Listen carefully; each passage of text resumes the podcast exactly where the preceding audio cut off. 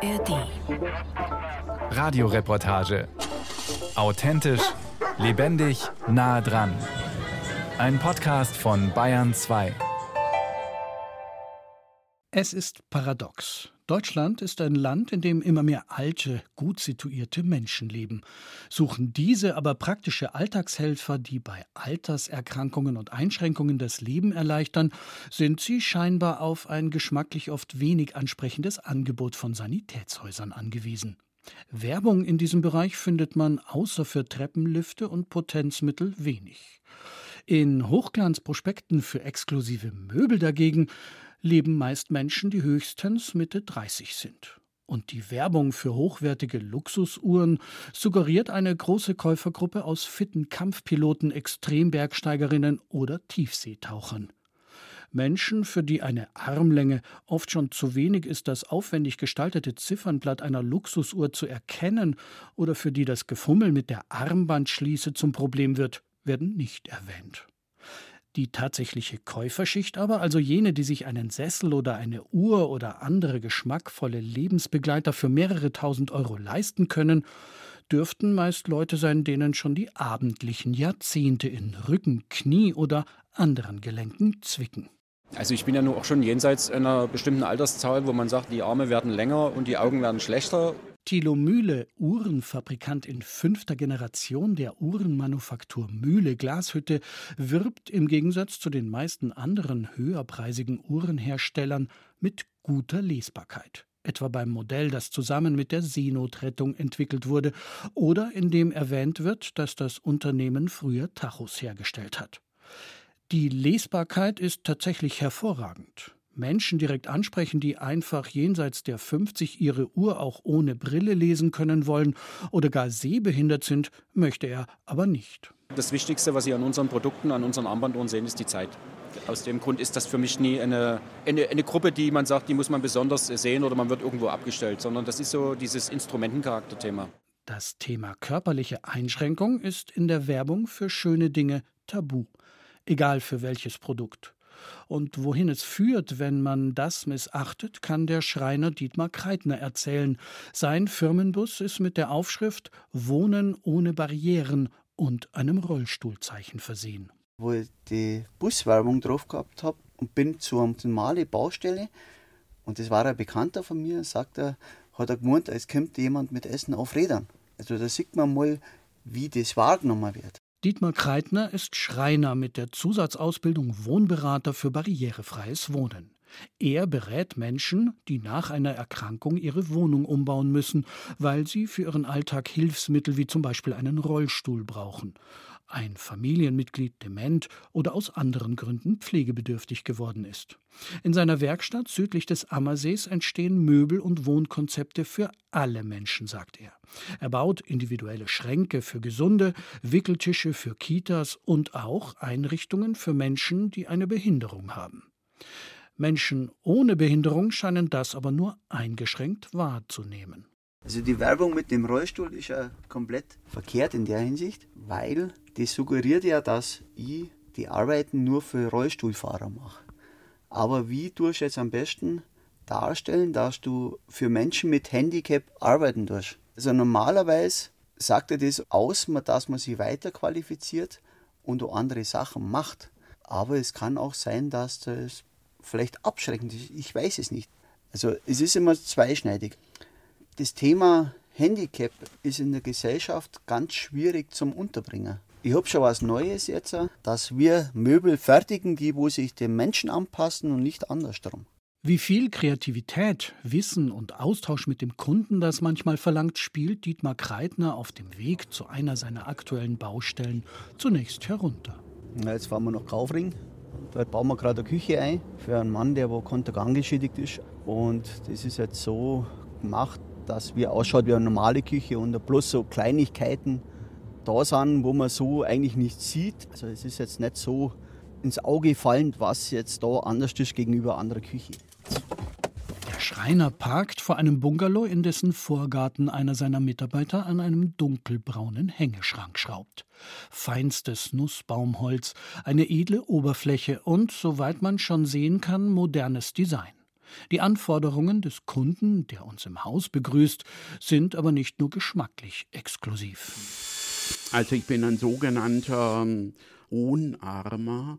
Das ist der fachliche Ausdruck. Also meine Hände sind praktisch direkt am Oberkörper angewachsen.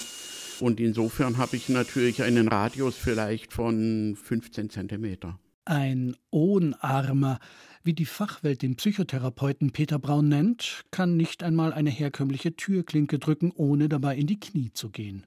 Deshalb ist das Erste, was im Haus des 63-Jährigen auffällt, die Türklinken sind auf Schulterhöhe. Maßanfertigungen und deshalb schon grundsätzlich doppelt so teuer wie Türen aus dem Baumarkt, wie er erklärt. Für Peter Braun eine von vielen Investitionen, die mit fortschreitendem Alter immer wichtiger werden. Also durch die permanente körperliche Fehlhaltung entstehen natürlich Abnützungen. Also das heißt, wenn mir beispielsweise was auf den Boden fällt, dann ist es nicht so, dass ich mich leicht bücken muss, sondern ich muss mich mehr oder weniger fast am Boden liegen. Also ich berühre dann mit dem Kopf den Boden und es sind natürlich dann enorme Belastungen, die auf die Wirbelsäule, auf die Gelenke, auf die Schulterpartie sofern sie vorhanden ist, geht. Und diese permanente körperliche Überforderung führt natürlich auch zu einer frühzeitigen Alterung. Und jetzt konkret bei Ihnen, was Sie anpassen oder was Sie sich jetzt überlegen anzupassen? Also meine konkreten Anpassungen sind die, dass ich versuche, möglichst Kompensationsbewegungen zu vermeiden. Also das heißt, dass ich Dinge, wo ich mich dann unheimlich verrenken müsste, dass ich die dann umgehe durch Hilfsmittel. Und es soll gut aussehen. Peter Braun legt viel Wert auf Design und leistet es sich. Ursprünglich wollte er Architekt werden, weil er aber wegen der fehlenden Arme nicht an einem Reißbrett zeichnen konnte, war ihm das Studium versagt. Für den Schreiner Dietmar Kreitner ein herausfordernder Kunde, aber auch eine große Hilfe beim Entwerfen einer Küche für jemanden, der nur 15 Zentimeter in eine Schublade, ein Regal oder einen Kühlschrank greifen kann. Jemandem, der bei einer herkömmlichen Spüle nicht einmal an den Wasserhahn kommt. Ein Blick in die fast fertige Küche zeigt, wie es trotzdem geht. Ein rechteckiger Raum mit Platz für eine Kücheninsel in der Mitte, ausgestattet mit Herd und Arbeitsflächen. Bis auf den Hängeschrank stehen Schränke und Geräte auch reihum an den Wänden schon an ihrem Platz. Dunkelbraunes Holz und weiß lackierte Flächen wechseln sich ab. Die Griffe sind aus matt geschliffenem Metall. An der Wand auch die Spüle, etwas erhöht auf Bauchnabelhöhe. Und der Wasserhahn? Der Wasserhahn, der ist so betätigbar, dass ich mit der Hand drankomme. Das heißt, der ähm, Wahlhebel für Wasser-Go, Wasserstopp, warm, kalt, ist vorne am Hahn befestigt. Das heißt, der Wahlhebel, der kommt mir entgegen. Ein Designer-Wasserhahn, schön und praktisch. Über Menschen mit einer Einschränkung steht in der Produktbeschreibung aber nichts, außer man betrachtet Linkshänder als behindert. In der Werbung für solche Modelle wird erwähnt, dass die sich damit leichter tun. Man muss wissen, dass es ihn gibt. Handwerker und Wohnberater wie Dietmar Kreitner haben es deshalb oft nicht leicht, etwas Passendes für ihre spezielle Kundschaft zu finden. Also es ist halt immer eine Sucherei was für Möglichkeiten gibt es und was für Hersteller das ist. Also das ist halt dann die Geschichte, die Vorgabe gibt man praktisch der Kunde und dann, was kann man ausführen. Bei Peter Braun ist die Vorgabe, alles muss ihm in der Küche wie der Wasserhahn entgegenkommen. Kühl- und Küchenschränke sind deshalb allesamt mit ausziehbaren Schubladen versehen. Und es gibt sogenannte Le Mans-Schränke, bei denen sich nierenförmige Auszüge herausdrehen, wenn man sie aufmacht. Für die gibt es zwar eine große Auswahl im Fachhandel, aber auch hier musste ein Detail auf die Griffweite von Peter Braun abgestimmt werden. Also da haben wir Glas, dass ich von der Seite auch sehe, was drin ist. Ohne Arme kann er nämlich bei Schubladen über Kopfhöhe nicht ertasten, was er rausholen möchte. Und ums Hineinschauen geht es auch beim Dunstabzug am Herd. Normal geht doch der Dampf, Dampf nach oben. Genau, ja, aber da ist es praktisch so, Ding, das zieht nach unten weg. Wenn ich koche, bin ich im Grunde genommen mit dem Kopf über dem Kochtopf. Und wenn der Dunst nach oben abgezogen wird, dann wird natürlich der ganze Dunst an meinem Kopf vorbeigezogen. Und wenn das nach unten abgezogen wird, dann stehe ich mit dem Kopf nicht im Dunst. Im Kochfeld, seitlich eingelassen, sind Schlitze, die die Luft über den Töpfen nach unten absaugen. Eine Küche nach Maß mit vielen Details, die man kennen muss und die man sich leisten können muss. Mehrere Zehntausend Euro kostet die Anfertigung. Die Pflegekasse fördert krankheitsbedingte oder behindertengerechte Umbauten mit bis zu 4000 Euro.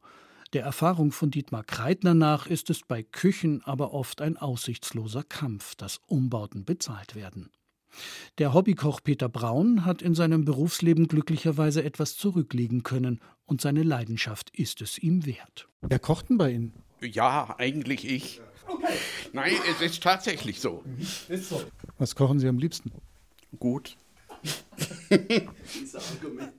Dietmar Kreitner ist derweil wieder unterwegs zum nächsten Kunden.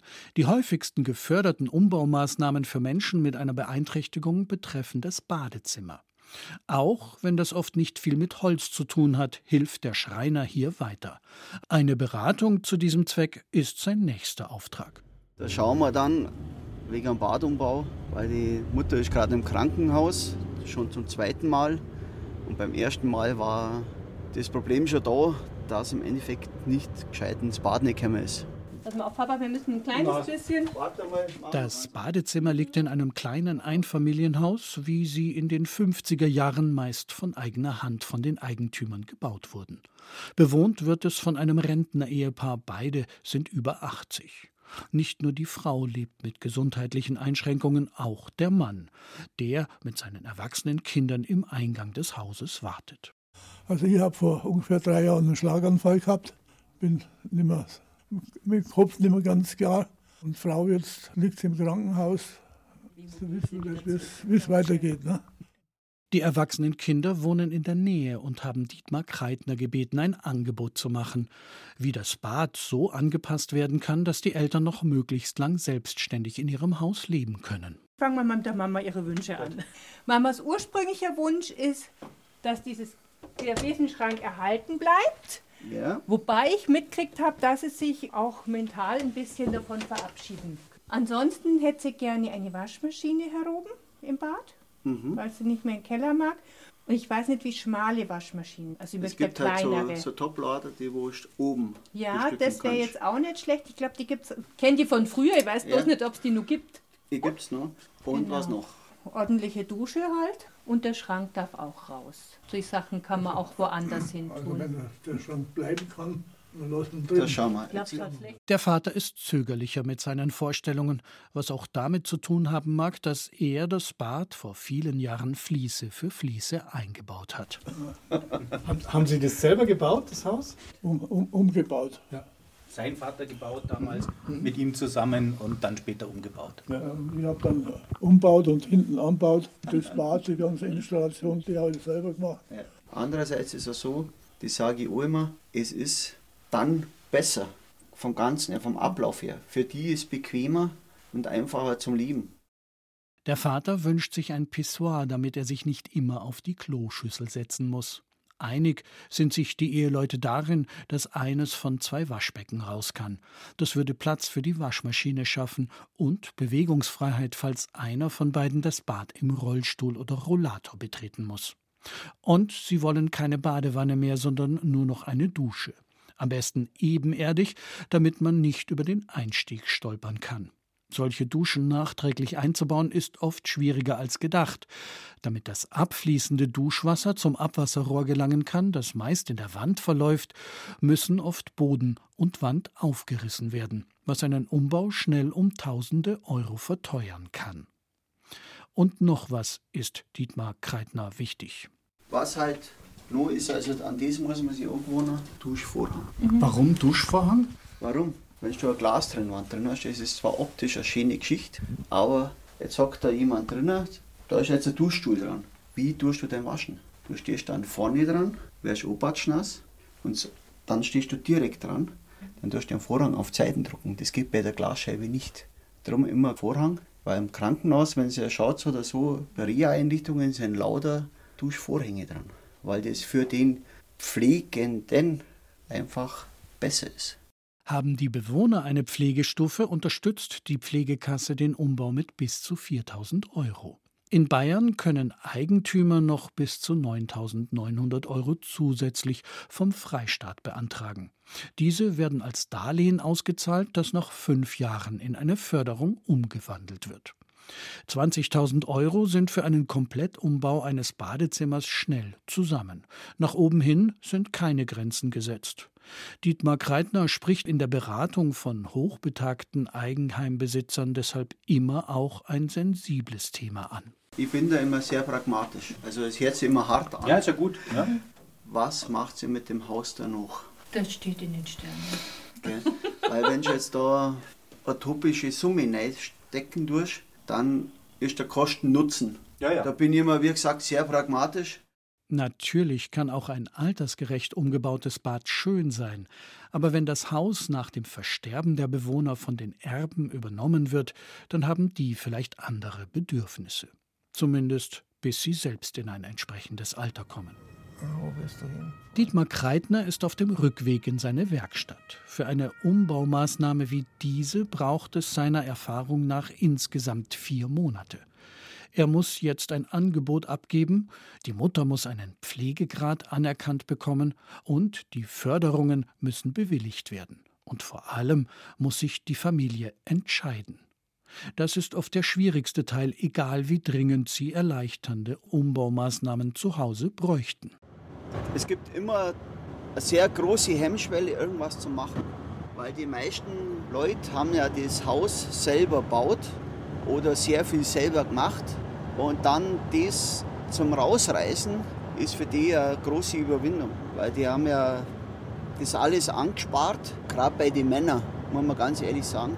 Liegt es nicht auch daran, dass man sozusagen zugeben muss, nicht mehr normal aufs Klo gehen zu können? Eher weniger. Also das ist schon der Stolz im Endeffekt. Hört sich jetzt blöd an, aber der Stolz, jetzt die Veränderung dann zum haben, weil viele sagen, jetzt ist das 20 Jahre gegangen, jetzt die letzten drei Jahre geht es auch noch, irgendwie. Es lohnt sich nicht mehr. Also die beste Aussage war das, ich sterbe eh bald. Häufig sind es aber gar nicht die großen Umbauten, die Menschen den Lebensabend erleichtern. Um einen Überblick zu bekommen, was der Markt an lebenserleichternden Dingen für Menschen mit Einschränkungen hergibt, empfiehlt es sich, eine Ausstellung der ganz besonderen Art zu besuchen. Und dass sich nicht alle Männer gegen die Veränderung sträuben, beweist der Business Coach Michael Fischer. Er macht sich schon zum zweiten Mal auf den Weg zum Münchner Messezentrum in die Räume des Kompetenzzentrums Barrierefreies Wohnen. Ich habe mich mein Leben lang wenig um die Behinderung Sorgen gemacht. Ich hätte mir vielleicht ein bisschen früher Sorgen machen sollen, wie es eigentlich ist, wenn ich mal älter bin. Aber das habe ich halt zu der Zeit nicht. Aber wenn man dann irgendwie merkt, dass es einfach nachlässt, dann sollte man wirklich sich umtun und gucken, was da an Möglichkeiten gibt. Sowohl was sozusagen Finanzierungsgeschichten angeht, als auch was dann Ausstattungsfragen angeht. Da gibt es ein relativ breites Hilfsangebot. Da leben wir in einem sehr begünstigten Kontext, der dann für diesen Bereich einfach auch wirklich eine gute Versorgung einfach zur Verfügung stellt. Als Kind war der 68-Jährige an Polio erkrankt. Im Vergleich zu betroffenen Menschen in anderen Ländern oder Polioerkrankten, die von der Krankheit schwerer geschädigt wurden, findet er, dass er gut davon gekommen ist. Ich habe Anführungszeichen in dem Zusammenhang eigentlich ganz Glück gehabt. Bei mir war das rechte Bein und das linke Bein ein bisschen betroffen. Aber habe eigentlich letztendlich mein Leben, glaube ich, ganz gut gelebt und hingekriegt und werde auch die letzten Jahre hoffentlich noch ganz gut leben. Er lebt mit seiner Frau in einer schönen Altbauwohnung in München-Schwabing und hat einen eigenen Behindertenparkplatz vor der Türe. Das Problem, von dem er sagt, dass er sich früher darum kümmern hätte sollen, ist, dass er, um in seine Wohnung zu kommen, eine schwere Haustür öffnen und zehn Treppenstufen überwinden muss. Weil die Beine aber immer schwächer werden, ist er seit einiger Zeit immer häufiger im Rollstuhl unterwegs, und das wird mit zunehmendem Alter nicht besser werden. Höchste Zeit also, jetzt zu planen. Ab dem Hochparterre ist es dann für mich jetzt persönlich kein Problem mehr. Gibt es einen Lift und so weiter. Aber man muss dann natürlich dann auch eben über die kritischen Geschichten, wie breit sind die Türen, wie ist die Wohnung eingerichtet, dass du mit einem Rollstuhl da auch immer äh, relativ entspannt durch die Gegend rollern kannst. Wie ist die Küche eingerichtet, wie ist das Bad natürlich vor allen Dingen eingerichtet, wie ist die Betthöhe oder die Sesselhöhe passt es oder ist das Zeug zu niedrig und so weiter. Ja. In den Ausstellungsräumen des Kompetenzzentrums Barrierefreies Wohnen begrüßt uns der Wohnberater Thomas Birken. Er ist der Herr über eine Ausstellungsfläche, die man durchaus mit den Werkstätten von Q, James Bonds genialem Erfinder im Keller des britischen MI5, vergleichen kann. Nur, dass die Produkte hier nicht schießen, sondern Menschen über Treppenstufen bringen oder helfen, eine Breze oder Semmel aufzuschneiden, wenn man die Hand nicht mehr ruhig halten kann. Dazu aber später mehr. Zuerst klärt uns Thomas Birken auf, wie kompliziert es ist, die schwere Haustüre an Michael Fischers Wohnort rollstuhlgerecht umzubauen. Also da gibt es dann die Möglichkeit, sogenannten elektrischen Türöffner zu montieren, mit dem Elektromotor gekoppelt. Erstmal vom Prinzip her relativ einfach. Was man sich dann aber natürlich immer anschauen muss, ist gerade wenn es ein Mehrpersonenhaushalt ist, beziehungsweise ein Haus mit mehreren Mietparteien. Die Tür soll ja auch nicht von jedem aufgemacht werden können. Das heißt, man muss sich halt dann immer technisch überlegen, wie man das macht. Sie brauchen von draußen ja auch so eine Art Drücker, also irgendeinen Aktivator, der die Tür aufmacht. Und den könnte man zum Beispiel jetzt auch mit einem dem Schließzylinder ausstatten. Klingt noch einfach. Der Türöffner müsste aber außerdem mit der Klingelanlage gekoppelt werden, damit der Türöffner auch reagiert, wenn die anderen Parteien im Haus Besucher reinlassen wollen. Denn per Hand lassen sich Türen mit Elektromotor nicht mehr öffnen. Das wirft die Frage auf, ob nicht die ganze Klingelanlage getauscht werden muss, weil sie zu alt für eine Koppelung ist oder weil Bewohner des Hauses in Zukunft sehen wollen, wem sie aufmachen. Schon ein Türöffner kann also eine komplizierte Sache werden. Da ist genau das Problem. Da gibt es im Endeffekt mhm. eine Million unterschiedliche Varianten. Und wie teuer wird? In günstigen Fällen kann man davon ausgehen, dass man so mit 3000 Euro auch dabei wäre. Da ist die Spannbreite riesig. Also die Frage, wie viel kostet so eine Anlage, ist ungefähr so wie die Frage, wie viel kostet ein Auto. Auch komplizierter als gedacht ist die Überwindung einer einzelnen Stufe vor der Haustür mit dem Rollstuhl. Das kann man natürlich relativ einfach mit einer mobilen Rampe überwinden. Aber für die mobile Rampe bräuchte ich jemanden, der die Rampe auflegt und die Rampe wieder wegtut. Das heißt, eigentlich müssten wir da eine feste Rampe installieren und da ist man dann aber letztendlich mit dem Baureferat der Stadt München beschäftigt. Tobias Birken führt uns zu einer Rampe im Ausstellungsraum. Es gibt eine DIN-Vorgabe, dass Rampen maximal 6% Steigung haben sollen, damit man sie eigenständig mit dem Rollstuhl noch gut überwinden kann und auch jemand, der einem hilft, sich nicht allzu schwer tut. Da haben viele Menschen aber keine Vorstellung, was das in der Praxis heißt. Wir haben hier zwei Stufen, a 18 cm. Das heißt, wir haben ein Podest, das 36 cm hoch ist um diese 36 cm diengerecht zu überwinden, brauche ich 6 Meter Rampe. In Michael Fischers Fall müsste die Rampe ca. 3 Meter lang sein. Vielleicht wäre sie sogar billiger als der Türöffner. Er müsste die drei Meter aber auf dem Gehweg vor dem Haus in Schwabing unterbringen. Vorausgesetzt, er bekommt eine Genehmigung der Stadt München dafür. Die Installation eines Treppenlifts, der Michael Fischer einmal über die zehn Stufen ins Hochparterre hinter der Haustür bringen soll, wirkt dagegen simpel. Die Treppe ist gerade und das Treppenhaus breit. Eine Metallplattform, die im eingeklappten Zustand ca. 20 cm von der Wand absteht und im ausgeklappten Zustand Platz für einen Rollstuhl bietet, kann einen Passagier problemlos über die Treppe befördern. Man muss lediglich die Schiene an der Wand verankern und ein Stromkabel verlegen. Mieter oder öffentlicher Verkehrsraum werden nicht beeinträchtigt. Der Preis liegt im Rahmen der Förderung des Landeswohnbauprogrammes von 9.900 Euro. Eine Gesamtlösung dafür, ohne fremde Hilfe in und aus dem Haus zu kommen, hat Michael Fischer noch nicht gefunden. Er weiß aber zumindest schon mal, was alles im Haus zu klären und zu bedenken ist, bevor er zusammen mit Thomas Birken Anträge für eine Förderung stellen kann. Der zeigt uns dafür eine Auswahl weiterer Problemlösungen, die jeder kennen sollte, der sich mit den Themen Altersbeschwerden, Pflege oder Behinderung befassen muss. Es gibt vor allem Mobiliar, vom Sessel mit Aufstehhilfen über geschmackvolle Badezimmereinrichtungen bis hin zum Pflegebett, das vom Design her seinen Zweck nicht verrät. Wir haben natürlich auch Klienten, die einen ästhetischen Anspruch haben. Und letztendlich muss man sich ja auch vergegenwärtigen, gerade bei den älteren Menschen ist es so, dass sich das Leben immer mehr in den eigenen vier Wänden abspielt. Und da möchten natürlich viele, dass es dort auch so aussieht, wie sie sich das vorstellen.